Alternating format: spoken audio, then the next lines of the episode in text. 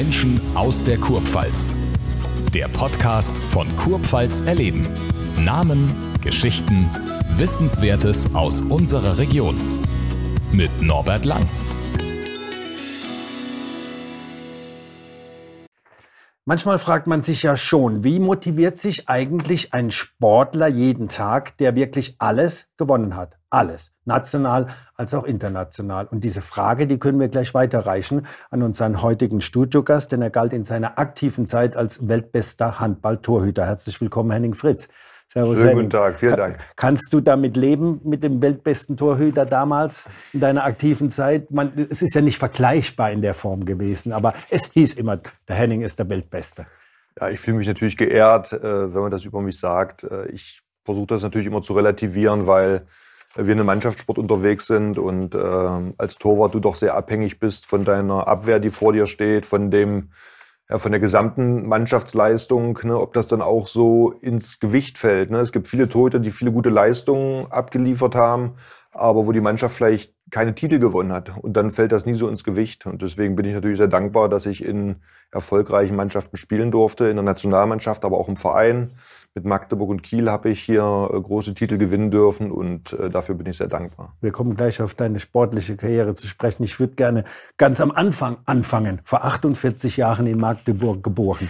Wie war denn das Leben in der DDR damals? Hat sich das, wenn du das mit dem Westen heute vergleichst, hat sich das groß unterschieden? Ja, möchte ich schon sagen. Also ist immer interessant. Ich äh, habe natürlich in der Zeit, wo ich jetzt im Westen lebe, das ist jetzt fast, das ist sogar über 20 Jahre, natürlich immer interessant, wie, die, wie der Blick auf die DDR ist. Ne? Und der ist dann, glaube ich, eher natürlich, was äh, die Gebäude angeht, eher grau und dunkel. Äh, wenn ich an meine Kinderzeit zurückdenke, ja, war ich ein sehr glückliches Kind, ähm, konnte mich für meine Verhältnisse ziemlich frei bewegen. Äh, Sport spielt in meinem äh, Jungleben eine große Rolle. Ich habe viel Fußball auf dem Rasen äh, gespielt, bin viel mit dem Fahrrad gefahren. Der Sport hat schon relativ früh in meinem Leben äh, eine wichtige Rolle gespielt. Ich habe mit dem Handballspielen ab dem 10. Lebensjahr äh, begonnen, habe dann ab dem 11. Lebensjahr ungefähr viermal die Woche schon trainiert und ab dem 14. Lebensjahr dann zweimal am Tag. Äh, deswegen drehte sich, wie gesagt, sehr, sehr früh viel um den Handballsport. Aber ich habe rückblickend als Kind nichts vermisst. Also es gibt ja viele, die dann so dieses Reisen gefordert haben ne? und eine gewisse Freiheit. Aber wenn du es gar nicht anders kennst, dann vermisst du auch nichts anderes. Ich bin im Plattenbau groß geworden, habe mit meiner Schwester äh, mir ein Zimmer geteilt. Ähm, das sind Gewohnheiten. Wie gesagt, wenn du es nicht anders kennst, dann vermisst du auch nichts. Und äh, wenn ich, wie gesagt, zurückblicke auf meine Kindheit, war das eine, eine, sehr schöne Kindheit und ich würde es nicht anders machen wollen, dass ich sage, okay, da habe ich irgendwas verpasst. Jetzt weiß man ja aus äh, den DDR-Sportzeiten, dass dort sehr schnell auch ausgesiebt wurde, mhm. beziehungsweise gesagt wurde, du bist dafür talentiert, du gehst mhm. dahin, du wirst hier spezialisiert. War dieser Weg zum Handball dein eigener Weg oder wurde der staatlich so gefordert und dann später auch gefördert? Ja, also es gab Sichtungen schon frühzeitig. Ich wurde äh, für die Leichtathletik gesichtet. Ähm, bei mir war relativ früh klar, dass der Ball irgendwie eine Rolle spielen mhm. muss. Ob ich den jetzt mit dem Fuß trete oder mit der Hand werfe, das war egal. Äh, hatte mit dem Fußball begonnen gehabt, aber in dem Verein, wo ich war, ja, da fiel das Training oftmals aus und das war dann eher ein wildes Durcheinander gelaufen. Dann habe ich dann doch eher den Weg zum Handball gefunden und da war auch relativ schnell klar, äh, dass ich über die Torwartposition meinen Weg finde. Äh, wir waren eine kleine Gruppe, fünf, fünf Mann und der Trainer hat uns begrüßt und wir wollten das Training beginnen und er hat gesagt, okay, wir starten jetzt, wer geht ins Tor? Keiner wollte. Na logisch. Ich fand das eher, ich fand ja, das eher unangenehm, diesen Moment. Da habe ich gesagt, komm, dann gehe ich rein. Ja, und hat er dann halt gleich ein Talent in mir gesehen und äh, das war dann der Start für meine Torwartkarriere. Ja. Magdeburg hatte ja zu dem Zeitpunkt auch einen großartigen Fußballclub. Wie war denn der ja. Stellenwert? Ich meine, Handball hat einen großen Stellenwert gehabt. Die Handballnationalmannschaft mhm. der DDR war ja auch sehr erfolgreich. Mhm. Aber war der Fußball auch damals schon deutlich höher angesiedelt als der Handballsport? Also ich glaube, der Fußball war fast zu allen Zeiten sehr dominant. Aber der Unterschied, wie wir ihn heute sehen, dass der Fußball weit weg ist von eigentlich allen anderen Sportarten, das gab es in der DDR nicht, weil alle olympischen Mannschaften wurden stark äh, gefördert. Also alle Mannschaftssportarten wie auch äh, Individualsportarten, wo eine olympische Medaille zu gewinnen war, die wurden stark gefördert, weil natürlich das DDR-System sich mit den olympischen Medaillen natürlich präsentieren wollte, um zu zeigen, dass es vermeintlich das bessere System ist gegenüber den westlichen Ländern. Ja. Du warst früh dann auch sicherlich in Jugendnationalmannschaften. War das auch die Möglichkeit, ins Ausland zu fahren, was ja so per se ja. nicht so möglich war? Ja, äh, bei mir war nur der Vorteil, dass ich Jugendnationalmannschaft schon für die gesamtdeutsche Mannschaft aufgenommen habe. Also ich war ja, zur Wende, okay. war ich ja 15 okay. und bin dann, ich glaube mit 17, 18 habe ich die ersten Jugend-Junioren-Länderspiele gemacht, dann schon für Gesamtdeutschland. Und ähm, das war aber in dem Zuge dann die ersten Reisen auch ins Ausland. Und das war für mich natürlich sehr spannend. Der Handball war damals eher stark in den östlichen oder südöstlichen Ländern. Deswegen waren da die ersten Reisen dann auch eher Richtung Polen und Tschechien. Aber nichtsdestotrotz, auch das war für uns ähm, spannendes Ausland. Da haben wir viele ähm, schöne Erfahrungen sammeln können, aber dann natürlich auch Frankreich, Spanien und äh, ja, das sind natürlich dann Länder gewesen, die man sich hat nicht vorstellen können, dass man die mal sehen kann. Ja. Und deswegen bin ich da dem Handball natürlich auch sehr dankbar, dass ich durch den Handball viele Länder bereisen durfte und dass ich dann später damit dann auch mit dem Handball erfolgreich sein konnte. Das hatte ich mir natürlich zu der Zeit noch nicht ausmalen können. Ja. Das war dann möglich, weil die Wende kam. 89. Wie hast, wie hast Ja. du sie erlebt? Erinnerst du dich noch daran, als es hieß, die Mauer ist auf? Naja, also diese Vorphase, ne, als diese Montagsdemonstrationen gab, natürlich habe ich das äh, im Fernsehen beobachtet und wir haben natürlich auch beide Seiten beobachtet. Also wir haben das DDR, die DDR-Nachrichten uns angeguckt, aber natürlich auch die Westnachrichten, auch wenn es offiziell nicht erlaubt war. Aber ich glaube, äh, 90 Prozent haben sich das Ja. angeguckt oder mehr. Ähm, ja, wir haben das mit Interesse verfolgt, aber wir haben nie für möglich gehalten, dass äh, diese Demonstrationen dafür sorgen, dass diese Mauer fällt, weil äh, Honecker hat ja damals gesagt, okay, die Mauer wird in 50 und in 100 Jahren stehen. Und so war es für uns ja auch. Wenn man die, die Vorkehrungen gesehen hat, die, die Sicherheitsmaßnahmen an den Grenzen, dass ja schon viele Kilometer vorher du mit einem Privatauto gar nicht äh, anreisen konntest. Und dann die ganzen Selbstschussanlagen und was weiß ich nicht alles. Also wer sollte da irgendwas verändern? Das dann tatsächlich, da erinnere ich mich halt an diese Pressekonferenz vom Schabowski, der dann äh, vorgelesen hat, ja, wer ausreisen möchte, darf ausreisen und das ist alles okay. Und dann war ja die Nachfrage, ja, ab wann das gelte? Und dann hieß es, ja, auf seinem Zettel, ja, wie ich hier so lese, ab sofort. Ja, okay. Ähm, das war schon komisch. Und dann hast du die ersten gesehen, die, also ohne eine Begrenzung, also ohne irgendeine Ausreise, Visum oder was da alles notwendig war. Dann hast du schon die ersten Autos an der Grenze gesehen, natürlich Stau. Das haben wir natürlich mit Interesse dann verfolgt. Und ich glaube, wir waren dann zwei Wochen, glaube ich, nach Mauerfall, waren wir dann äh, auch mal drüben. Und das war eine unwirkliche Welt, muss ich ganz ehrlich sagen. Das war, das war nicht real. Wir haben dann, ich weiß nicht, haben wir als Familie oder als jeder Einzelne hat, glaube ich, 100 Mark bekommen. Begrüßungsgeld hieß das ja damals. Ich glaube, wir haben uns irgendwas, irgendwas zum Essen gekauft, keine Ahnung warum.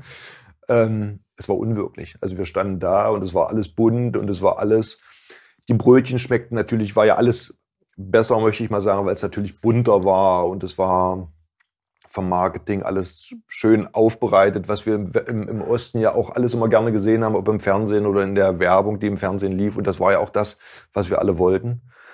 Ähm, deswegen haben wir das auch genossen. Mit ein bisschen Abstand, muss ich ganz ehrlich sagen, ähm, dass man dann doch ein bisschen enttäuscht war, weil das natürlich viel Schein dann bei vielen Sachen war, aber nicht das, was man sich dann eigentlich erhofft hatte. Aber nichtsdestotrotz, wir waren unglaublich glücklich, dass das stattgefunden hat, dass die Mauer gefallen ist, aber es hat lange gebraucht, ehe man es wirklich realisiert hat. Ja. Ich bin gut befreundet mit einem ehemaligen Eishockey-Nationalspieler der DDR. Mhm. Der hat mir, immer wenn wir uns darüber unterhalten, eigentlich das Gleiche geschildert wie du. Wir haben da gelebt, wir hatten das, was wir hatten. Damit sind wir gut ausgekommen. Mhm. Und unsere Kindheit, der wurde natürlich auch früh gefördert, dann im Ja. Eishockey in frühen Jahren. Aber das Leben war jetzt kein schlechtes Leben per se. Ich glaube, das, das, das könntest du unterschreiben auch, oder? Ähm, Deiner Jugend? Ich kann ja nur sagen, als Kind. Als Kind hatte ich eine super Jugend, weil du konntest dich ziemlich frei draußen bewegen. Es gab wenig Kriminalität. Ähm, ja, wir haben nichts vermisst. Wir hatten Essen, Trinken, wir hatten ein Dach über dem Kopf. Du konntest deinem Hobby nachgehen. Wie gesagt, wenn du nichts anderes kennst, vermisst du nichts. Ich glaube, dass für die, die, für die Jugendlichen, ich sage mal so ab 20, wenn du dann zeigen willst, was du kannst, ne? also als, als mit Beruf oder wenn du dann merkst, okay, du siehst vielleicht auch im Westen, hey, die können sich da ganz anders entwickeln, dann siehst du das, glaube ich, aus einer etwas anderen Perspektive. Ne? Also wenn du etwas bewegen möchtest, in der Welt bewegen möchtest und in der DDR war es dann so, wenn du natürlich dich dann auch nicht politisch korrekt bewegt hast und dann eher so ein Störenfried warst, dann hast du natürlich Probleme mit dem System bekommen. Und das äh, ist vielen aufgestoßen. Ich glaube auch, dass ähm, es war ja schon früh in den 80ern, dass das DDR-System von der Ökonomie und von der Wirtschaft ja einfach am Boden lag, äh, dass nichts mehr funktioniert hat. Der Westen hat ja dann Kredite zum Teil gegeben, dass es ein bisschen weitergeht.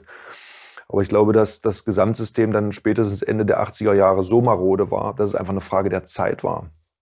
Dass ein Wandel kommen musste, weil einfach es ging nichts mehr. Ne? Das System stand eigentlich still und das ist vielleicht auch ein Grund gewesen aus meiner Sicht, warum das Ganze dann auch aus einer größeren Perspektive verändert werden sollte oder musste, weil die DDR einfach nicht mehr handlungsfähig war.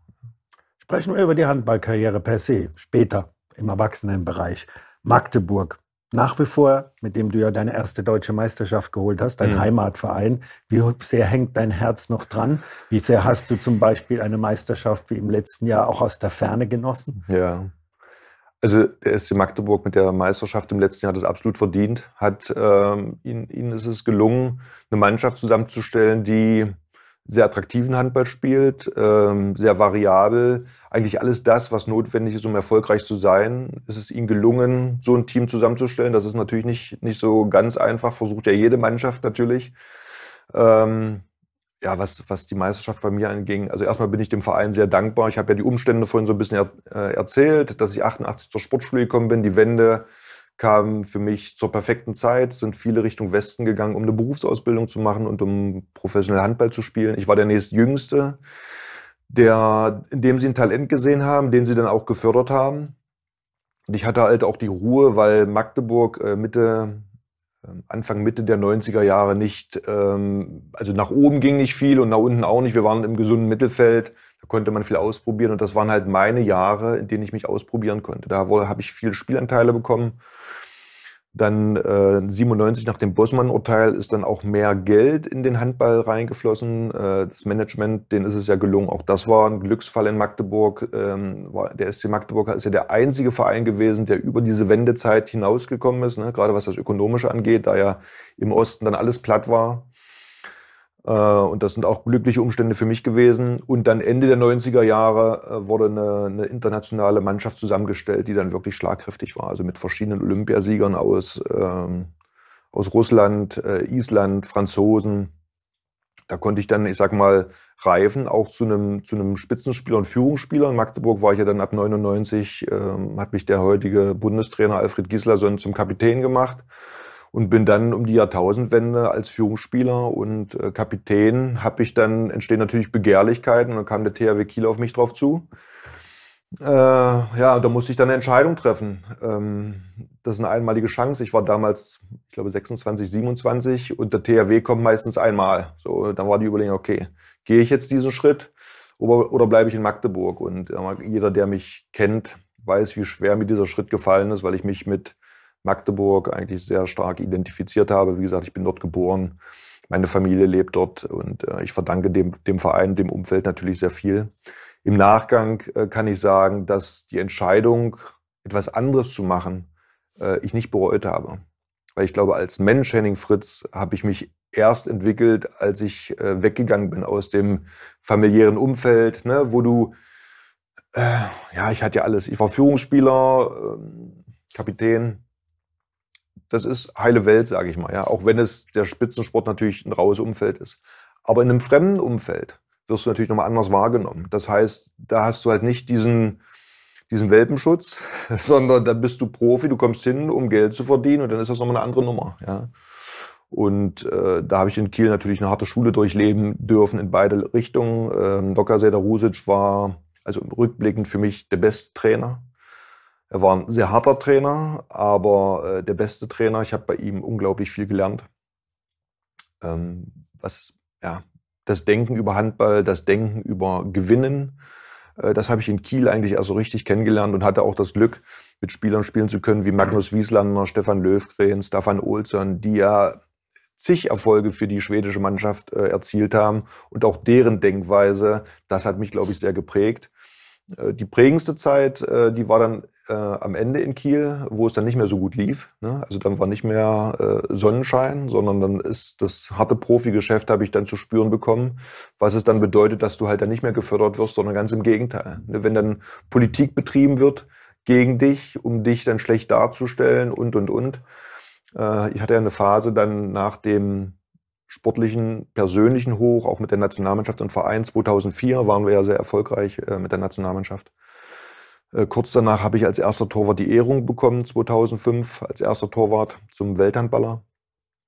Und fast im gleichen Zuge sind meine Leistungen runtergegangen. Also mit der Darstellung, die Leute sehen dich jetzt als den Welthandballer. Dem wollte ich natürlich auch gerecht werden, aber ich spürte mit einmal, dass ich nicht mehr an diese Leistung herankomme. Und das war, da war ich sehr verzweifelt, weil ich, das hatte nichts mit, mit, ähm, mit Ehrgeiz zu tun, sondern ich habe gespürt, ich komme da nicht mehr hin. Und äh, das waren sehr, sehr prägende Zeiten. Deswegen glaube ich, kann ich heute da relativ entspannt drüber reden, kann aber auch Athleten sagen, entweder wenn sie in der Situation sind oder bevor sie in so eine Situation kommen, wie sie vielleicht ähm, ja, im Zuge ihrer Karriere Dinge anders angehen müssen, was das Denken angeht, was das Verhalten angeht, Professionalität und, und, und. Da, ähm, ja, was heißt, würde ich heute ich habe es alles immer nach bestem Wissen und Gewissen gemacht. Logisch. Aber es ist ja oftmals gut, wenn ein junger Athlet einem Alten zuhört, um die Fehler, die der Ältere gemacht hat und schon hinter sich hatte, nicht auch wieder macht. Ja, ja. ja. 2005, das hast du aber erst nach dem Ende deiner Karriere nach außen dringen lassen, hattest du mit einem Burnout-Syndrom zu kämpfen. Ja. War das so ein richtiges Burnout? War das bedingt der sportlichen Leistung, ja. also, weil der Druck so groß war? der Begriff Burnout ist ja auch, Den ich weiß nicht, ob der medizinisch überhaupt so richtig ist. Ne? Das sind ja Symptome. So, und die zeigen sich ja bei jedem anders. Ähm, ja gut, zu der damaligen Zeit, das zu kommunizieren, äh, ich meine, das ist jetzt äh, 17 Jahre her. Ähm, du konntest darüber ja nicht offen reden, weil du hast ja einen Marktwert äh, zu verteidigen. Wenn ich mit dem Thema gekommen wäre und man würde dich mit diesem Thema in Verbindung bringen, dann sinkt dein Marktwert ja sofort. Dann heißt es, oh, was weiß ich, ein Verein hat drei Torhüter, zwischen denen er auswählen möchte. Und dann heißt es, ja, ja, aber beim Henning Fritz, da war mal so eine Burnout dann fällt er weg. Ja, ja. Also hält man sich natürlich bedeckt Klar. damit. Ja. Habe aber versucht, viele alternative medizinische Dinge auszuprobieren. Also die klassische Medizin hat Blut abgenommen, die Blutwerte waren klasse und damit war ich austherapiert. Mhm. Also hieß Henning, bleib ruhig, wird alles wieder gut. Ja. Aber ich habe damals gespürt, äh, das ist nicht einfach nur ein Formtief. Ich komme da nicht mehr hin an diese Leistung. Also was mich ausgezeichnet hat, ich bin jemand gewesen, der über seine Emotionen zu seinem Spiel gefunden hat. Jeder kann sich vorstellen, wenn du immer nur mit Emotionen, mit absolutem Willen, das, das kostet unglaublich Energie. Und wenn du heute die Top-Torhüter siehst, ich nehme da jetzt mal Niklas Landin, der ja im Moment der, der Übertorwart ist, der einfach eine super Technik hat und wenn er sein Standardprogramm abfährt, dann hält er ja, ich sag mal, einfach einen großen Prozentsatz. Ne? Ich sag mal jetzt so mit diesem unten gleiten ne, und reinrutschen mit seiner Spannweite. Da hält er immer ein paar Bälle, hält er immer. Und on top, ne, ja, da bringt er viele Schützen zum Verzweifeln. Ja? Und diesen Standard, den hatte ich auch nicht. Ich hab, musste mich immer über dieses Kämpfen und Beißen reinbringen und das kostet natürlich unglaublich Energie. Ich glaube einfach, dass ähm, die ganzen Zusammenhänge zwischen Ernährung, ne, was ist eine gute Ernährung? Ne? Also ich war ja dann immer der Meinung, hey, du musst ordentlich essen, damit du über das viele Essen Energie bekommst. Sehe ich heute natürlich ganz anders. Weil durch das viele Essen, ne, also auch viele Kohlenhydrate, weil so viel verbrennst du dann im Turno doch nicht. Ne? Äh, diese Kohlenhydrate verbrennst du nicht, die verstopfen dich eher und machen dich träge und langsam. So, und da war ich jetzt nun dann auch schon Anfang 30. So, da verändern sich ja dann auch Dinge. Also ich hätte es eigentlich eher ganz anders machen müssen gab auch Ansätze, aber ich hatte gar nicht die Zeit, mal zu sagen, okay, ich gehe jetzt mal einen Monat raus, mache eine, vielleicht eine komplette Entgiftung und baue mich dann athletisch wieder auf, was im Nachgang heute sinnvoll gewesen wäre. Ja, und äh, deswegen kann ich heute oder könnte ich äh, dem einen oder anderen Athleten, der vielleicht in so eine Situation reinrutscht, äh, vielleicht ein paar gute Tipps geben. Du merkst ja auch, dass viele Athleten, die etwas, vielleicht eine etwas gewisse Sensibilität haben, aber absolut im Fokus stehen aufgrund ihrer, ihrer Leistung und Führungskraft und, und, und. Dass wenn die Leistung runtergeht, dass dann Emotionen weg sind, ne? dann willst du noch mehr, noch mehr mit Wille. Genau das funktioniert halt nicht, ja, weil es ist ja. dieses Wechselspiel zwischen Leichtigkeit und Fokussierung. So. Wenn du zu viel von, von in die Richtung machst oder in die andere Richtung, dann ist das schon nicht mehr diese Top-Leistung. Deswegen bewundere ich die Spieler, denen es gelingt, zwischen diesen beiden Bereichen diesen Spagat zu finden, weil das ist ja das Ziel, annähernd immer gleiche Leistungsfähigkeit äh, zu haben. Und äh, das ist die Herausforderung, nach dem jeder Leistungssportler eigentlich sucht. Mhm. Du hast mit Kiel fast alles gewonnen. Deutsche ja. Meisterschaften, äh, europäische Pokale gewonnen. Mhm. Und dann kommt 2007 die Weltmeisterschaft im eigenen Land. Der ja. Henning Fritz ist so ein bisschen ein Wackelkandidat vorher. Ja. Dann kommt der Henning Fritz aber trotzdem ins Tor und wird mehrfach zum Man of the Match gewählt, weil er herausragende Leistungen bringt. Deutschland steht im Finale gegen Polen. Die ganze Republik ist handballsüchtig zu dem Zeitpunkt und dann mhm. verletzt du dich im Finale. Ja. Was ist das für ein Moment also, gewesen? Also muss man vielleicht im Vorfeld noch sagen, ähm, ich habe ein halbes Jahr gar nicht gespielt. Ja. 2006 kam Thierry Omeyer, der sehr gute Torwart von den Franzosen. Ich habe ein halbes Jahr gar nicht gespielt. So, und jetzt war ja die Entscheidung für Heiner Brandt, äh, wen nimmt er mit als Torwart. Ne? Ähm, klar, bis 2004 habe ich äh, sehr gute Leistung gebracht. Jetzt gar keine. So die WM vor der Tür, die Heim-WM, ne, äh, die du einmal die Möglichkeit hast, wenn du Glück hast, einmal eine, eine Heim-WM spielen zu dürfen. Und äh, da bin ich dem Heiner natürlich heute noch sehr dankbar, dass er mir trotz dieser schwierigen Entscheidung mit Sicherheit auch für ihn äh, da zu mir gehalten hat und mir das Vertrauen gegeben hat, was nicht selbstverständlich ist. Ich bin natürlich wiederum glücklich, dass ich das mit Leistung zurückgeben konnte. Ja.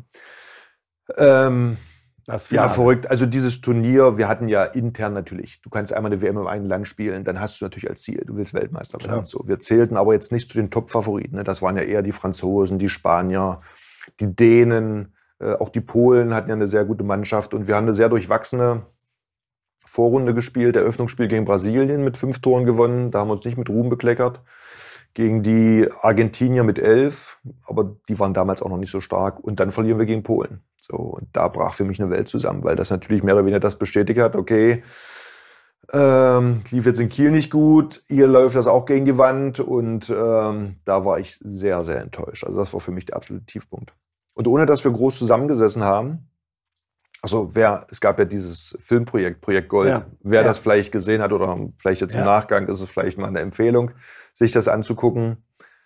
Äh, da gibt es die Geschichte, wo wir am Vorabend vor dem ersten Hauptrundenspiel gegen Slowenien, also das bedeutet, jedes weitere Spiel, was wir verlieren, wäre das aus gewesen. Und am Vorabend war es so, wir hatten oftmals Gemeinschaftsräume, wo wir zusammengesessen haben. Und äh, ja, wie das ab und zu so ist, äh, dann kommt so um neun, halb zehn nochmal der, der Hunger, ne? meldet sich. Ja, wir hatten so einen Kohldampf, äh, einige Spieler, die da gesagt haben, okay, komm, lass uns Pizza bestellen. Mhm. Also sehr professionell. Ja, natürlich. ja absolut. Ähm, ja, haben wir Pizza gegessen, nächsten Tag Besprechung. Und das ist in diesem ähm, Projekt Gold super rübergebracht. Ja. Ist erstmal Ruhe. Siehst du so, wie die Kamera so über die Jungs geht, den Bundestrainer, und dann fängt er an, ja, gestern sehe ich Island gegen Frankreich, da haben die Isländer gewonnen, die kämpfen wie Schweine und da kommt der Pizzabäcker vorbei. Also ich kann das gar nicht so schön rüberbringen, wie er das da sagt, mit der Betonung und allem. Und ähm, dann saß man natürlich da, da brauchtest du nichts mehr über Spiel sagen. Im Nachgang war natürlich das Geschickte, er hat uns mehr oder weniger den, den, den schwarzen, also darauf könnt ihr mir eine Antwort geben, hat er dann noch den Schlüssel irgendwo hingepfeffert und dann saßen natürlich alle da und damit waren wir gefordert. So, da ging es jetzt nicht mehr, äh, ich habe Sorge, wir kommen nicht weiter, weil bis dahin war es auch so, dass jeder Einzelne für sich stand. Ne? Also jeder hatte Angst, dass er nicht die richtige Leistung bringt und, und, und. Und für mich war das so mit der Schlüssel, dass alle gesagt haben, okay, jetzt alles scheißegal. So, wir standen im Rücken zur Wand und die Bremse, die wir bis dahin im Kopf hatten, die wurde dann gelöst. Und dann siehst du das auch, wie wir das Publikum mitnehmen, ne, was uns bis dahin auch nicht gelungen ist. Und dann sind wir da auf eine Welle aufgesprungen, die uns getragen hat. Auf der einen Seite das Publikum, aber wir waren natürlich diejenigen, die dann auch die Leistung auf dem Feld umgesetzt haben. Und dann haben wir natürlich Spiele gebracht, dort in einer, in einer Hauptrunde äh, gegen Frankreich, gegen Tunesien, gegen Island. Puh, ja, das war einfach überragend. Ne? Und das, das tollste Spiel war natürlich dann das Halbfinalspiel gegen die Franzosen mit zweimaliger Verlängerung. Äh, ja, da erinnere ich mich natürlich sehr gerne dran und dieser Weltmeister oder dann das Finale, du hattest mich ja jetzt dann auf diese Verletzung, Verletzung, angesprochen. Ja. gut, das war natürlich ein Riesenschock. Ja, erstmal die Verletzung, das hatte sich angebahnt gehabt über, das, über im Laufe des Turniers, dass ich Schmerzen hatte. Ich dann raus. Und im Zuge, also als ich raus bin, haben wir, glaube ich, mit fünf, sechs Toren geführt. Ich Genau. weiß nicht mehr ganz genau. Genau. Und dann So. wurde es immer enger. So. Und dann kam irgendwie ein Bruch ins Spiel. Für Yogi Bitter natürlich eine, eine Katastrophensituation. Bis dahin wenig gespielt, kriegt nur freie Würfe. So. Und dann der Gegenstoß, glaube ich, der hätte zum Ausgleich, der zum Ausgleich geführt hätte. Den kriegt er auf den Kopf. Und das war für ihn auch so Adrenalinschub. Und dann hat er alles gehalten und dann gewinnen wir das Spiel. In der Phase dahin, wo es bis zum Unentschieden ging, saß ich wirklich da. Ich habe mir das Spiel nicht mehr angeguckt, weil ich dann so gedacht habe, ey, jetzt sind wir so weit gekommen, wir führen im Finale und jetzt läuft uns das aus der, aus der Hand. Und da hatte ich, hast du natürlich dann auch dieses Gefühl, was, glaube ich, ein Trainer hat, dass du eigentlich, du kannst nicht mehr eingreifen. Wenn du im Spiel stehst und der Druck noch so groß ist, ich habe ja dann viele im Nachgang, die dann äh, gesagt haben, hier dieses Halbfinale, ich konnte nicht mehr gucken, ich musste umstellen, ich musste rausgehen. Wenn du im Feld stehst, dann kannst du ja nicht weg, dann musst du nach Lösungen suchen. So. Aber in dem Moment saß ich draußen, ich konnte nicht mehr eingreifen und du bist handlungsunfähig und das war eine Katastrophe. Deswegen war ich natürlich so glücklich, als das Spiel sich dann wieder zu unseren Gunsten gedreht hat. Und die Freude war natürlich, ja, das war überragend. Hätte ich mir nie träumen lassen, äh, als Weltmeister mal das Feld zu verlassen und dann natürlich irgendwo diese Genugtuung zu haben, als Weltmeister ein halbes Jahr gar nicht zu spielen, als Weltmeister und bester Torwart äh, zurückzukommen. Der Wermutstropfen war tatsächlich die Verletzung, sollte vielleicht auch so sein, weil natürlich der, der Druck äh, läge dann bei, beim THW bzw. bei Noka Sedarusic, der mich ja dann hätte irgendwo, ja, was hätten sie mit mir gemacht? Ich bin jetzt Weltmeister geworden, bester Torwart, er hätte mich ja irgendwie spielen lassen müssen. Und das hat für ihn die Situation natürlich etwas entschärft, aber das war mir im Nachgang dann auch irgendwo egal, weil äh, dieses Erlebnis mitmachen zu dürfen, Ja. mit dieser Euphorie Ja. und auch mit dieser medialen, muss ja sehen, danach war man dann über die Landes... So, Handball ist ja, was die Vereinssport angeht, doch ein sehr regionaler äh, Sport. Wenn die Nationalmannschaft spielt, guckt schon äh, ganz Deutschland. Aber natürlich mit dieser Euphorie sind wir natürlich auch in der Medienwelt mit einem so präsent gewesen und darüber hinaus so einen Bekanntheitsgrad äh, erfahren, was uns natürlich sehr stolz gemacht hat, ähm, dass das natürlich auch sehr prägend war und mir natürlich dann auch für, für die Karriere nach dem Handball äh, einige Türen geöffnet hat. Ja. Du bist dann zu den Rhein-Neckar-Löwen gegangen, wo Ja. die Karriere auch zu Ende gegangen ist. Du wohnst immer noch hier in der Region. Hat dir die Region so sehr angetan, dass du hier geblieben bist oder hat das andere Gründe? Ah ja, wir leben jetzt seit 15 Jahren hier. Meine Kinder sind hier eingeschult worden und äh, die Kinder sowie auch wir haben hier unseren Freundeskreis. Ähm, ich sage mal, das ist ein Argument. Aber ich glaube, dass die Region auch sehr lebenswert ist. Meine, man hat hier sehr viel Sonne, gibt gut Wein zu trinken. Ich glaube, die ganze, dieses Lebensgefühl, was diese Region mit sich bringt, äh, das ist natürlich ein sehr angenehmes. Du bist schnell in Frankreich, in der Pfalz drüben. Du lebst doch ziemlich zentral. Und das sind natürlich alles so Argumente, die uns das Leben hier sehr leicht machen. Ja, wir hatten vor kurzem den Uli Roth zu Gast in dieser Sendung und da habe ich den Uli nach Beendigung gefragt, sag mal, was macht eigentlich der Henning Fritz jetzt beruflich? Er hat gemacht, das kann ich dir auch nicht so recht sagen. Frag ihn doch einfach, wenn er da ist. Also stelle ich dir jetzt die Frage, weil im Internet ist schwer was zu finden darüber. Ja. Hilf mir mal ein bisschen oder hilf uns mal ein bisschen. Ja, da haben sich jetzt in, im letzten Jahr viele Dinge äh, ergeben. Äh, ich bin jetzt äh, Mitgesellschafter einer innovativen äh, Unternehmung. Wir haben die Innova Rhein-Neckar gegründet, wo wir innovative Produkte vermarkten wollen, die sehr gut in die Zeit passen, wo es um das Thema Energieeffizienz äh, geht, um ja, den Menschen das Leben, ich sag mal, etwas zu erleichtern äh, in Bereichen auch Lebensmittel, Energieeinsparung und, und, und. Das sind äh, Dinge, die mich, glaube ich, schon immer begeistert haben und jetzt auf mich zugekommen sind. Und äh, da habe ich sehr viel Spaß dran, das Netzwerk, was sich, ich sag mal, über den Handball entwickelt hat, äh, mit, ja, zu versuchen, diese Produkte zu vermarkten. Also aufgrund dessen, dass sie auch ein Alleinstellungsmerkmal haben. Es gibt zum Teil keine Konkurrenz und das begeistert uns so sehr. Äh, bin natürlich jetzt als junger Unternehmer da auch äh, stark am Lernen, weil es viele neue Inhalte sind. Es ist manchmal etwas erklärungsbedürftig und äh, den Menschen aber mit wenigen Worten den Mehrwert dieser Produkte äh, rüberzubringen. Das ist so ein bisschen die Kunst, an der ich arbeiten muss und werde. Aber das begeistert mich und den Menschen das Leben etwas lebenswerter zu machen in vielleicht nicht ganz einfachen Zeiten, wo doch viel im Wandel ist und ähm, sich Dinge verändern. Darauf freue ich mich und das begeistert mich natürlich. Dann wünsche ich dir dabei viel Erfolg, ähnlich großen Erfolg, wie du als Spieler hattest. Darf mich bedanken für den Besuch ins Studio. Ein waschechter Magdeburger, der aber hier sesshaft wurde, weil es so guten Wein gibt. So können wir es zusammenfassen, oder? Einig? Sehr gut. Alles klar. Vielen Dank fürs Gespräch. Gerne, gerne, gerne. Vielen Dank. Das war Menschen aus der Kurpfalz. Mehr zu sehen und zu hören gibt es auf der Heimat-App Kurpfalz erleben und unter kurpfalzerleben.de. Bis zum nächsten Mal.